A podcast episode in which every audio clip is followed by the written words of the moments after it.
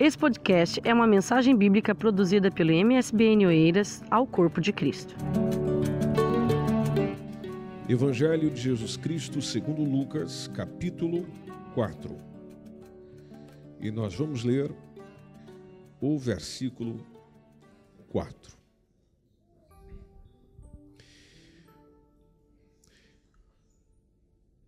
E Jesus lhe respondeu, dizendo: Escrito está que nem só de pão viverá o homem, mas de toda a palavra de Deus.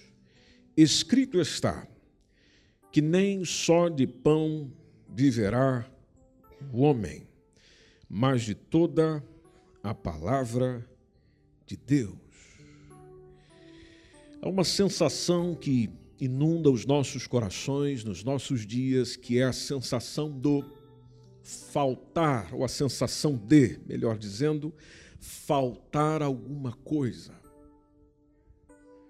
Interessante, eu tenho o que preciso, tenho o que necessito, mas está a faltar alguma coisa. Eu estou a viver o meu dia, desenvolver as atividades, cumprir as coisas que tenho que cumprir, aproveitando dos meus direitos, fazendo valer os meus deveres, mas está a faltar alguma coisa. Tenho sucesso nos meus planos, mas me falta algo. Tenho êxito no meu dia a dia, mas falta algo. Quando alguma coisa no dia não corre bem, alguma coisa na vida não vai bem, a gente tem a resposta que o que falta é aquilo que eu não tenho. Mas nós vivemos um tempo onde, mesmo tendo o que eu tenho, me falta alguma coisa. Mesmo eu tendo o que eu preciso, alguma coisa não fecha, não anda, não vai. Eu vou para a cama descansar e não consigo descansar. Eu levanto pela manhã com boas perspectivas para o meu dia, mas parece que as boas perspectivas não passam simplesmente disso, de boas, elas não conseguem chegar às ótimas e às excelentes. Cumpro a minha agenda, faço tudo o que tenho para fazer, mas não está completo. Talvez penso o que eu preciso é de férias. O que eu preciso é de descanso. O que eu preciso é respirar um ar diferente. Aí lá vai você.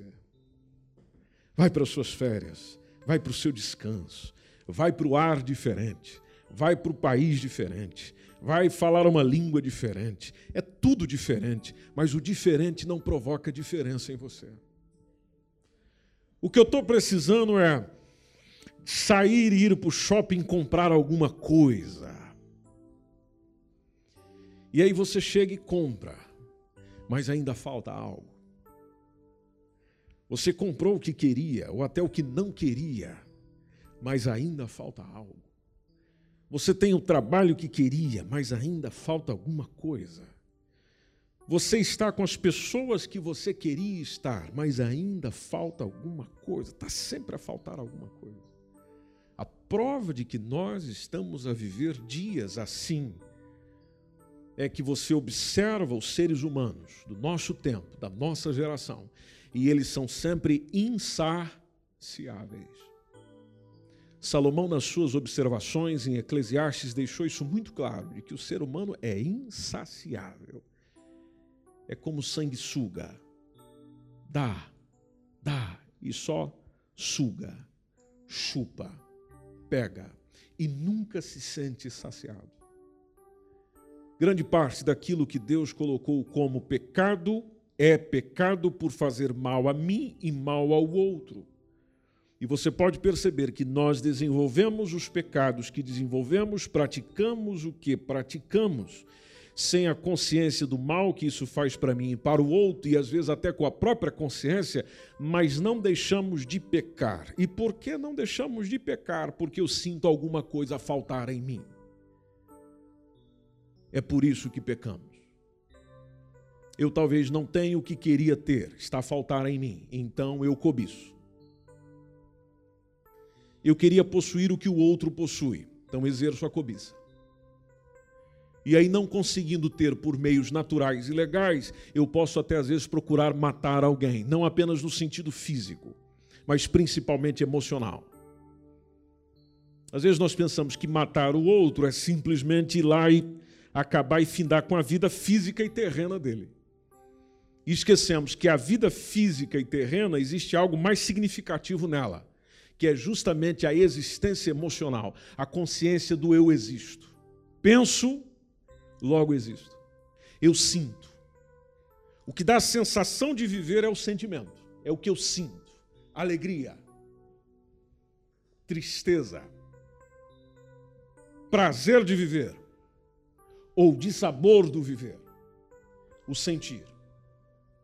Chorar é uma das melhores coisas que tem para o próprio corpo, mas é melhor ainda para a alma, porque, como disse uma canção, o choro é o sorriso da dor. Enquanto você chora, a dor sorri. Enquanto você chora, se torna mais suportável. Enquanto você chora, a coisa desassossega, ou melhor, sossega, não desassossega, mas sossega o seu interior enquanto você chora. Quando você segura o choro, quando você segura a manifestação do sentimento, fica mais opressivo, difícil de suportar. Inclusive você que é um colérico, que dificilmente chora na frente dos outros. Mas quando entras para o seu momento de banho, ou quando estás fechado dentro de casa, as lágrimas caem por causa da rejeição, por causa das dificuldades do dia, as coisas que você não conseguiu alcançar. E às vezes, tendo conseguido alcançar, tem a sensação de que eu ainda não tenho tudo o que eu preciso. Quando Jesus fala do pão, Jesus fala da necessidade básica. Porque em qualquer lugar do mundo, o pão faz parte da alimentação. O pão é uma preocupação. O pão é uma referência à necessidade alimentícia do dia a dia. Quantos de vocês, não apenas no pequeno almoço, mas nas outras atividades, tem na mesa o pão? No contexto de Jesus era o mesmo processo. O pão sempre estava lá. A quem Jesus diz isso? Jesus diz isso ao que veio dificultar a vida dele. No momento qual ele está em 40 dias de jejum, e nesse tempo de jejum também naturalmente envolvido em oração, que é justamente o período que o Espírito Santo o levou ao deserto para ser tentado pelo diabo. Para ser tentado pelo diabo. Jesus foi privado de comida. Jesus foi privado das necessidades básicas. Jesus foi privado do pão. Sendo Jesus privado do pão, o diabo chega e diz para ele: Se tu és o filho de Deus, e o ser pode ser também conjugado com a ideia do já, já que és o filho de Deus, então transforme estas pedras que tem ao seu redor em pão. Porque você tem poder para isso. Porque você pode isso. Você pode resolver essa situação, você pode resolver essa carência, você pode resolver essa necessidade. Basta simplesmente transformar o que está ao seu redor em pão. Basta simplesmente transformar o que está ao seu redor em condição de sobrevivência. Basta apenas você transformar o que tem pertinho de você naquilo que você precisa para sobreviver. E você resolve isso, Senhor Jesus. A citação e a resposta de Jesus foi justamente tomando o texto de Deuteronômio, do qual a gente conhece. Pois é, mas nem só de pão. Esse nem só de pão trazendo para o nosso contexto faz todo sentido. Basta você trocar o pão por aquilo que você julga necessário na tua vida. O que é importante para você? A presença de alguém? Então você pode alterar o texto. Nem só da presença de alguém viverá o homem, viverá a mulher. Você gosta de alguma coisa em especial? Pois é, nem só disso viverá o homem. Você gosta de música? Pois é, nem só de música viverá o homem. Você gosta de sair passear? Ótimo. Nem só de passeio viverá o homem. Você ama o trabalho, não é? Você é viciado nele, não é mesmo? Pois é, nem só de trabalho viverá o homem. Dinheiro. Nem só de dinheiro viverá o homem. E Jesus acrescenta do que é que se vive. Interessante que na expressão do texto está mais de toda a palavra de Deus. Perceba no texto, de toda. Jesus não falou parcial. Jesus não falou de algumas coisas, ele falou do toda. Toda. Toda a palavra de Deus. Às vezes nós vamos para a Bíblia, lemos textos que nos interessam, que nos chamam a atenção, que nos dizem alguma coisa, esquecemos do todo. E queremos compreender tudo.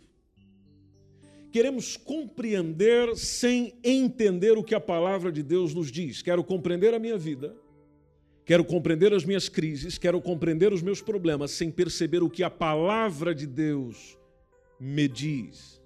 Quantas vezes você já desprezou um texto bíblico, uma parte da palavra de Deus, porque na sua concepção, na sua cabeça, no seu pensamento, aquela parte não te diz absolutamente nada.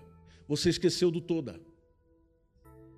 Quantas vezes você abriu mão da palavra de Deus para dar importância às outras coisas? Pois é, você esqueceu do tudo que é justamente a palavra de Deus que dá condição para você desenvolver as outras coisas com excelência. E às vezes fica perguntando onde é que eu estou errando.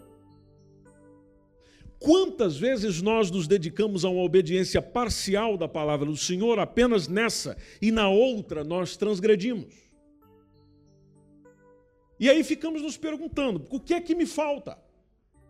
Por que, que eu não sinto a alegria de viver? Por que, que eu não sinto a alegria de ser e a alegria de estar? O que é que falta em mim? Na palavra de Jesus. O que falta em mim é aquilo que eu não me dedico. O que falta em mim é aquilo que eu não me entrego. O que falta em mim é aquilo que eu não busco no seu todo. Que é justamente a palavra de Deus. E nós imaginamos ou pensamos que buscar a palavra de Deus ou se dedicar na palavra de Deus é simplesmente eu chegar e ler um texto. Muitos de nós já começamos pelos mais fáceis. Vamos lá com o Salmo 23. Eu começo lendo: O Senhor é o meu pastor, nada me faltará. Deitar-me faz em verdes pastos. Que mais? Guia-me, somente as águas. Refrigera, guia-me ainda. Mas vejam a nossa ousadia. Se o Senhor me mandar para o hospital hoje,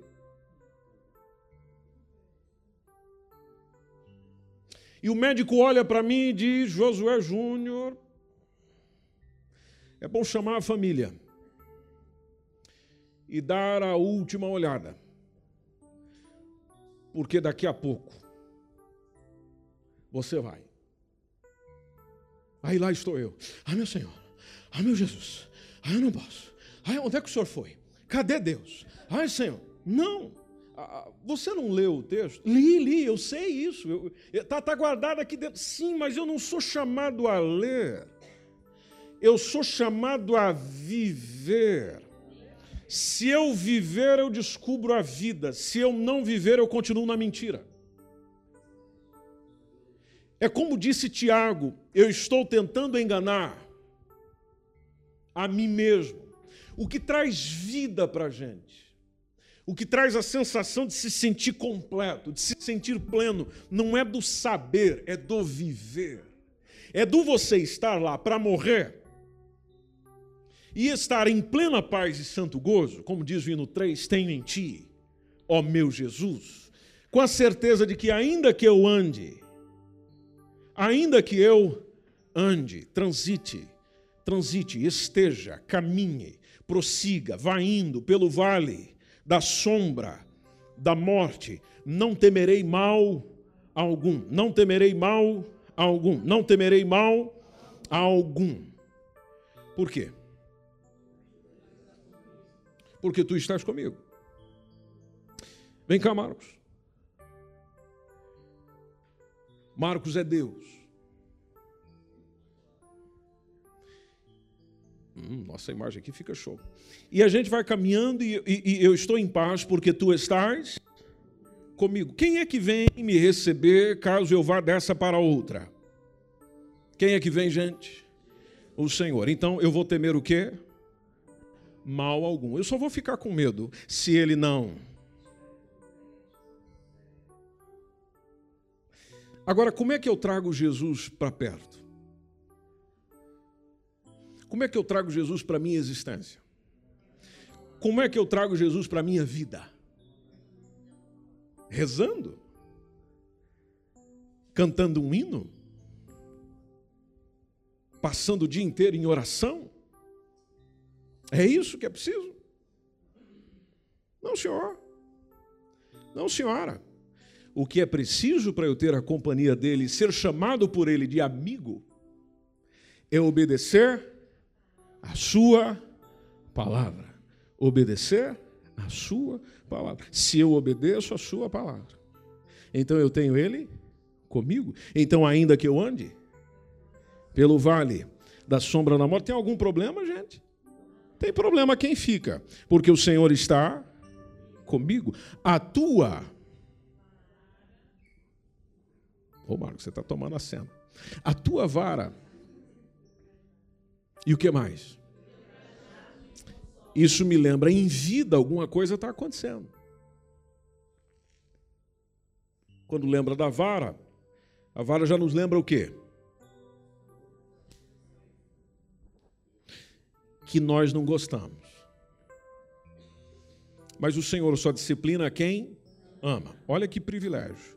Eu estou sendo disciplinado pelo Senhor. Obrigado, Marcos se eu estou sendo disciplinado pelo Senhor. Uma das coisas que eu vou me lembrar, se é que a palavra dele está em mim, é que o Senhor simplesmente me ama. Até a cantar, até ao cantar aquela música Me Ama do Diante do Trono é diferente. Tudo é diferente quando existe obediência. Tudo é diferente quando você vive. Tudo é diferente quando você experimenta. Tua vara e teu cajado me consola, fala de consolo. Cajado é aquela que traz para perto, pega lá no pescocinho da ovelha e. Hum. O que, que diz depois? Texto seguinte. Essa é a parte que a gente gosta do texto. Vocês já perceberam como é que nós somos? Aquela parte da morte, mas a parte do preparas uma mesa perante mim, na presença dos meus inimigos, essa dá até para. Vocês estão vendo como é que a gente é? Tudo aquilo que, na nossa perspectiva, é bom, nós queremos. Tudo aquilo que, na nossa perspectiva, é ruim, nós deitamos fora. O que a Ana pregou aqui sexta-feira sobre o Jó Jó, por conhecer a Deus e a sua palavra, já tinha uma mentalidade diferente. Ele falou: Olha, eu recebi o bem, por que, que eu não posso? Por quê? Por que não? Que argumento eu tenho para Deus só liberar coisas boas para mim? Eu sou tão especial e tão maravilhoso e tão amado que eu não posso receber coisa ruim, eu não posso receber uma dorzinha na perna. Eu não posso? Não, isso não é o Senhor. Não é o Senhor que ele permitiu. Tanto que o Jó não foi reclamar do diabo, o Jó foi realmente perguntar com relação a Deus. A questão dele era com Deus, não era com o diabo. Eu não tenho nada a ver com o diabo, eu tenho a ver com Deus.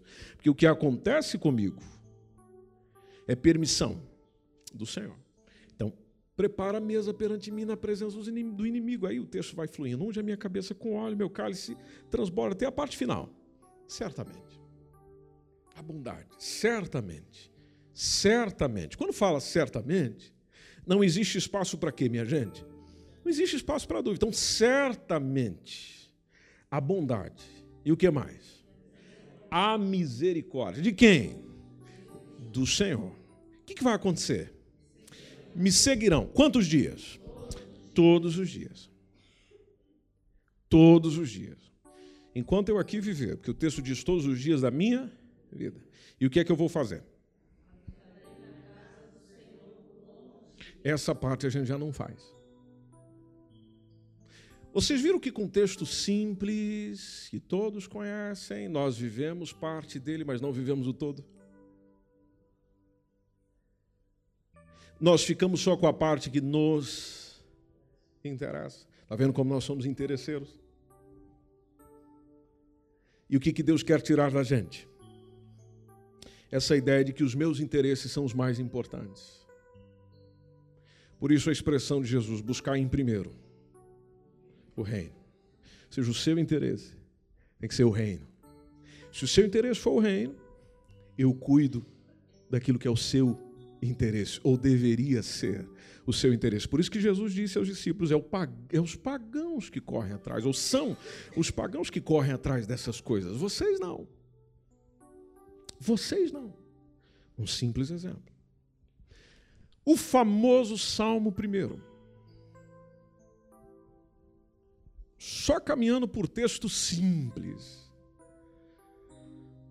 Salmo 1 diz: Bem-aventurado o homem que não anda segundo o conselho dos ímpios. Bem-aventurado quer dizer feliz. É a pessoa que não anda segundo o conselho dos ímpios. Aí a primeira oportunidade que eu preciso de um conselho, eu corro atrás de quem? E é por não conhecer o texto? Bom, eu conheço o texto, mas eu não vivo o texto. Bem, e aí não, não, não consigo entender por que é que eu estou infeliz. Por que é que eu estou sofrendo? Bom, porque bem-aventurado é o homem que não anda. Não que anda, o que não anda, segundo o conselho dos ímpios. Nem faz mais o quê? nem se detém no caminho dos pecadores. Qual a ideia do detém? Fica, está ali, no caminho de quem peca. Logo, Jesus já não é o caminho para mim, o caminho para mim é o caminho dos pecadores. Eu peco com eles, vivo com eles, faço com eles, desenvolvo com eles. E tem muitos de nós que até fazemos isso com a prerrogativa evangélica, dizendo: não, pastor, lá eu estou para pregar o evangelho, porque Jesus andava no meio dos pecadores. Ele veio para salvar. Tem gente que prega bonito, viu? Toda semana eu encontro uns aí que me dão uma, uma palavra assim que eu fico navegando com ele. Para salvar os pecadores. E eu tô lá para. Eu fico pensando, bonito, meu irmão. Maravilhoso, minha irmã. Mas é eles que estão te levando. Jesus andava com aquela gente, mas interessante que aquela gente tinha interesse nele. O interessante, no seu caso, é que você tem interesse no que eles fazem. Então, o que é que está acontecendo aqui? Não se detém no. A pessoa que não se detém no caminho dos pecadores, o texto diz que ela é feliz. Por que eu estou sentindo essa tristeza aqui dentro? Bom, por onde você anda? Nossa, eu estou sentindo. Ai. O que será que é? Eu estou orando, eu estou buscando ao Senhor, a palavra vem. Eu estou ouvindo, eu já ouvi a pregação da Helena Tanuri. Tanuri ou Tanuri? Tanuri. Já ouvi tal, tal, tal, e não tá, eu continuo assim. Pois é, por onde você anda? Porque não é só ouvir, é viver Estão percebendo a ideia, meus irmãos? É viver. Nós somos chamados para viver. E não é só uma parte, mas toda, toda a palavra de Deus. O texto ainda diz: nem se assenta. Escarnecedores quer dizer zombadores, ok? Caso você não tenha isso especificado na sua Bíblia, quer dizer zombadores. Tem gente que gosta de assentar no meio, onde há pessoas que ficam a zombar de Deus. E você gosta de estar lá. Eu gosto de estar lá? É, você gosta de estar lá, porque você sempre volta lá. A gente só volta. Correto? Gente só volta onde a gente gosta. Verso 2. O texto diz: Antes essa pessoa, para ser bem-aventurada, para ser feliz, ela tem o seu prazer. O seu prazer. O seu prazer. O seu prazer. Na lei do Senhor. Na lei do Senhor. O que ela faz que demonstra que tem prazer nisso? Ela medita. Você já meditou alguma vez? Alguém aqui já fez yoga? Claro que você não vai levantar a mão. Mas é só para analisar a sua coragem. Né? É, o, o pessoal está indo, todo mundo para fazer yoga agora. É, é a moda do momento. É interessante. O, o, testemunho que a gente ouve, a pessoa diz: Nossa, eu estou desfrutando de uma paz, de um sossego, fez tão bem para mim. Aí a gente fica pensando: será que é uma coisa de Deus? Será que não é de Deus? Porque as pessoas falam muito bem disso. As pessoas falam bem que relaxam, que não sei o quê. Sim, meu irmão, porque o exercício da meditação faz a gente se sentir melhor. Aí você fica pensando, isso é coisa do diabo. Bom, se você tem esse pensamento, se você tem pensamento que meditar é coisa do diabo, é porque você nunca leu a Bíblia toda. Porque se você observar precisamente o Antigo Testamento, diz que diversas vezes as pessoas saíam ao fim de tarde para meditar. Não é dobrar a perna e fazer uns movimentos assim, e tal. Não, não, simplesmente parar e meditar. Meditar. Inclusive, quando a Rebeca estava chegando para o Isaac, porque o Senhor foi lá buscar, o Senhor de Abraão foi lá buscar ela, ele saiu para o campo para meditar. O Isaac conheceu a Rebeca logo após um período de. Tanto que quando ele viu, ele saiu correndo. A meditação acabou naquela hora. Né? Isso distrai a meditação de um homem. Então, naturalmente, é, o, o texto deixa bem claro que ele saiu para meditar. Porque o meditar tem a ver justamente com a ideia do processar. Você para para refletir, para para pensar, para para mastigar, para para rever. E vocês podem perceber que a nossa vida está se tornando um caos e uma loucura porque tudo no nosso dia a dia é sempre a correr. Poucos de nós reservamos, nem que seja madrugada, já que na sua casa só há silêncio de madrugada, nem que seja de madrugada para meditar. Agora, o texto diz: meditar no quê? Na lei do Senhor, de dia e de noite. De dia e de noite. Essa pessoa é uma pessoa triste ou uma pessoa feliz, segundo o texto? Pessoa feliz. Se você tem dúvidas com relação a isso, faz o teste. Faz o teste. Faz o teste aí uma, uma duas, três semanas. Todo dia. Deixa eu tirar um tempinho para meditar na palavra. Meditar, não é ler, não é decorar. Não, meditar. Meditar para quê? Para eu ficar um teólogo? Para eu ficar um especialista? Não. Para eu poder viver. Viver que a hora que eu tiver numa circunstância, eu quero viver isso aqui, quero experimentar isso aqui, eu quero fazer isso aqui. Verso 3 diz o quê? Essa pessoa é como uma árvore plantada, a qual cujas folhas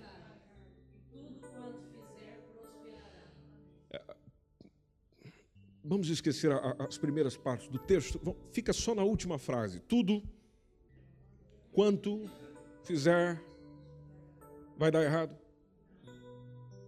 Que, que vai dar? Certo? Por que, que não dá certo? Por que... Tudo quanto fizer prosperará. O que decidir prosperará. O que definir prosperará. As coisas irão caminhar bem. Quando eu digo caminhar bem, nós também estamos com a mente deturpada com relação a isso. Nós entendemos que caminhar bem é não ter problema nenhum. Outro erro nosso de quem não lê a palavra do Senhor. E em textos simplérrimos.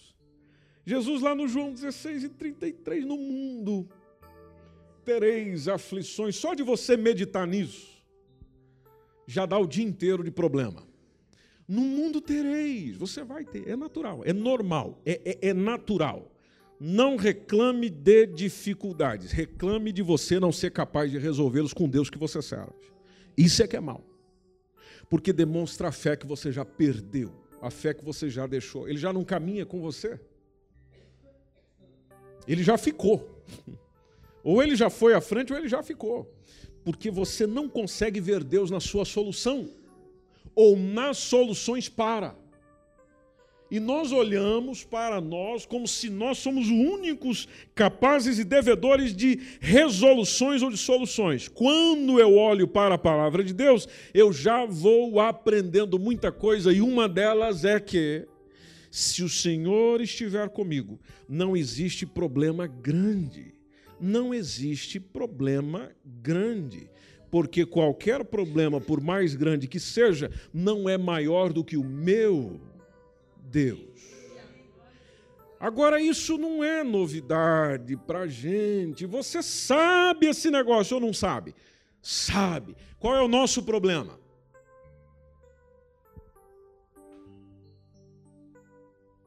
A gente não interioriza o negócio. Não trazemos para dentro. E dizer, pera lá, meu irmão.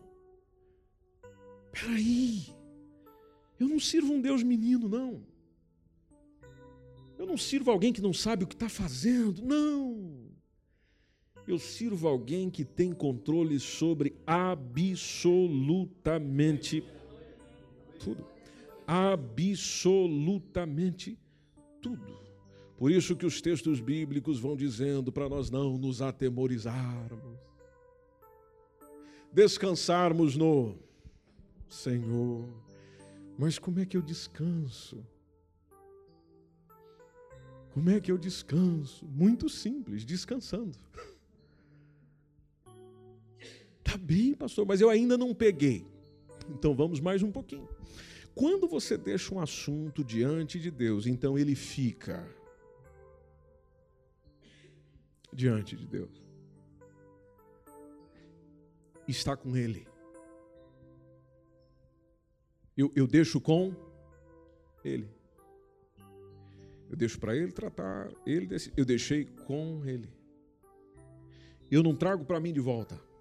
O que eu continuo a fazer é a minha parte. O assunto eu entreguei para o Senhor. Se eu acredito verdadeiramente que Deus é capaz de, então eu não fico colocando em dúvida a capacidade dele resolver. E quantas vezes nós colocamos em dúvida a capacidade de Deus fazer? Deus resolver. Quando que nós colocamos em dúvida? Quando ficamos ques. E aí, não vai fazer nada? Isso aqui o senhor não resolve? Isso aqui não vai? Isso aqui. E aquilo? E aquelas promessas que o senhor fez? Como se eu estivesse lidando com um ser humano esquecido, que precisa de uma agenda, que tem problema de amnésia, que está perdido na sua própria existência, que tem uma crise de identidade. Não, não. Ele sabe o que faz, no tempo que faz, quando deve fazer. O que, que eu faço? Eu descanso. Diz uma canção brasileira. O, o meu trabalho, quando eu deixo diante do Senhor, é simplesmente descansar. Meu trabalho é descansar. Descanse. Descanse. Vai meditando no que? Na lei do Senhor. Na sua lei, você medita de dia, de noite. Vai interiorizando isso, vai trazendo isso, vai vivenciando isso. Porque uma coisa que o diabo quer fazer na gente é retirar a palavra em nós implantada. Lembra quando Jesus contou a parábola do semeador? Ele falou da semente que cai. Lembra desse texto ou não? Mateus 13. Ela cai onde? Na beira do caminho. Inclusive, vamos ler esse texto para nós finalizarmos. Só para você ver a intenção e o problema de quando nós deixamos a palavra sair. Nos preocupamos mais com outras coisas e esquecemos de toda a palavra. o, o Mateus 13 que conta sobre essa parábola, não é? Ok? A partir de que versículo 1 ou não? Vamos lá? Versículo. A partir, a partir do versículo que conta a parábola, vamos desde o princípio. Quando semeava, obrigado. Quando semeava, uma parte da semente caiu ao pé do caminho. Vieram as aves e comeram. Depois, outra parte caiu em pedregais. Não havia terra bastante, nasceu porque não tinha terra funda. Outra, o verso 6. Mas vindo o sol, queimou-se, secou-se porque não tinha raiz. Outra caiu entre espinhos. Os espinhos cresceram, sufocaram. Verso 8. Outra caiu em boa terra, deu fruto um a 100, outro a 60 e outro a 30. Ou seja, reproduziu. Vamos em frente. Quem tem ouvidos para ouvir, ouça. Ok. Acercando-se dele, os discípulos disseram: Por que o senhor anda falando por parábola? Ele simplificou. Ele falou: Olha, eu respondendo eles, por que a vós é dado conhecer os mistérios do reino dos céus, mas a eles não lhes é dado. A eles era um grupinho que estava à parte lá, porque aquele que tem se dará e terá em abundância, aquele que não tem, até aquilo que tem, lhe será tirado. Muito bem, vamos em frente. Por isso lhes falo por parábolas, porque vendo eles, é, é, eles vendo não veem, ouvindo não ouvem, nem compreendem. E neles se cumpre a profecia de Isaías, que diz: Ouvindo ouvireis, mas não compreendereis, e vendo vereis, mas não percebereis. Já anunciamos uma palavra sobre esse assunto aqui. O coração desse povo está endurecido e ouviu de mau grado com seus ouvidos e fechou os olhos para que não vejam com os olhos e ouça com os ouvidos e compreenda com o o coração. O que é compreender com o coração, minha gente? Não é compreender só com a inteligência, é compreender na vivência. Compreendam com o coração. E se converta e eu o cure. Vamos em frente. Mais bem-aventurados os vossos olhos, porque veem os vossos ouvidos, por quê? ouvem. E nunca chega na explicação da parábola. Porque em verdade vos digo que muitos profetas e justos desejaram ver o que vós vedes e não ouviram, e ouvir o que vós ouvis e não o ouviram. Escutai vós, pois, a parábola do semeador. Agora vem a explicação. Ouvindo alguém a palavra do reino e não a entendendo.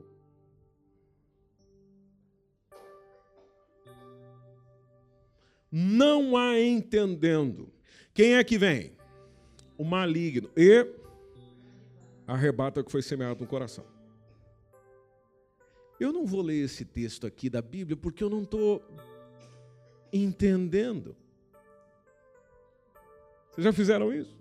É, esse, esse, esse aqui é, é um negócio aqui que. O que, que, é isso aqui? No que, que eu vou aplicar isso aqui? Não entendendo, retira a palavra que foi semeada no seu coração. Esse é o que foi semeado ao pé do caminho. Depois, verso 20. Porém, o que foi semeado, verso 19 ou 20? Eu já li o 19. Porém, o que foi semeado em pedregais é o que ouve a palavra. E aí a gente ouve a palavra e recebe com que mensagem. Oh, mas Deus falou. Aqui, ó. Que palavra, que pregação, eu fui cheio da graça, da glória. Estou transbordando. Pois é, Jesus falou desse tipo de gente. Recebe com alegria, verso 21. Mas não tem, não pegou, meu irmão. A alegria ficou só aqui fora, não entrou. Não entrou, não pegou raiz, não, não foi para dentro não interiorizou para poder vivenciar. Então não tem raiz em si mesmo. Antes é de pouca o quê? Duração. Por isso que a gente ouviu a palavra da Ana, se você teve aqui no culto sexta-feira, saiu daqui transbordando de alegria. Hoje pela manhã, você estava na mesma condição que chegou no culto de sexta-feira. Pouca duração, porque não criou raiz, não interiorizou. E chegada a angústia, Angústia nos lembra o quê?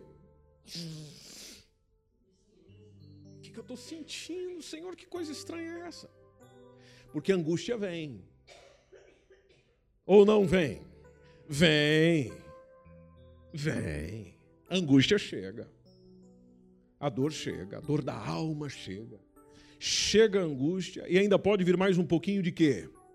De perseguição, inclusive por causa da palavra. Aí essa pessoa, como não criou raiz, qual a reação? Se ofende. Ficamos sensíveis. Nossa, aquilo que você falou me machucou tanto. Claro, porque a palavra não pegou.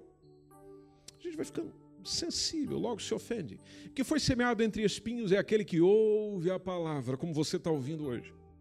Mas os cuidados de segunda-feira.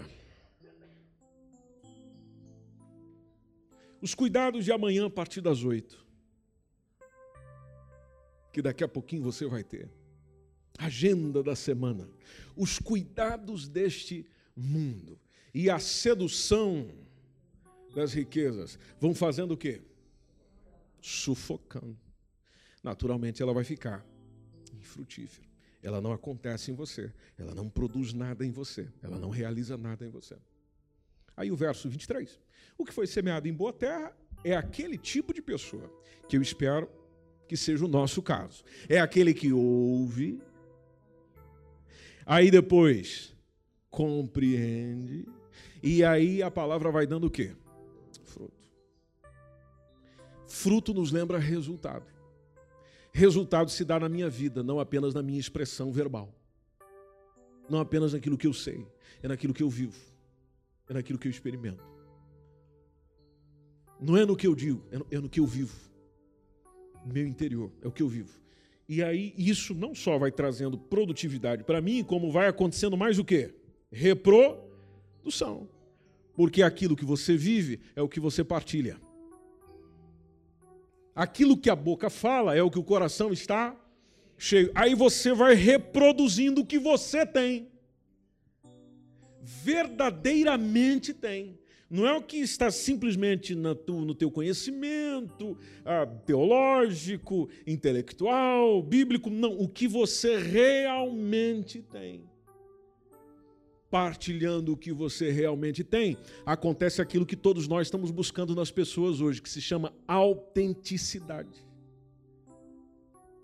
Uma pessoa autêntica, onde ela não está a me dizer isso só porque tem que dizer alguma coisa, ela está a me dizer isso porque ela vive isso. E uma pessoa que vive aquilo, você sente a diferença no olhar,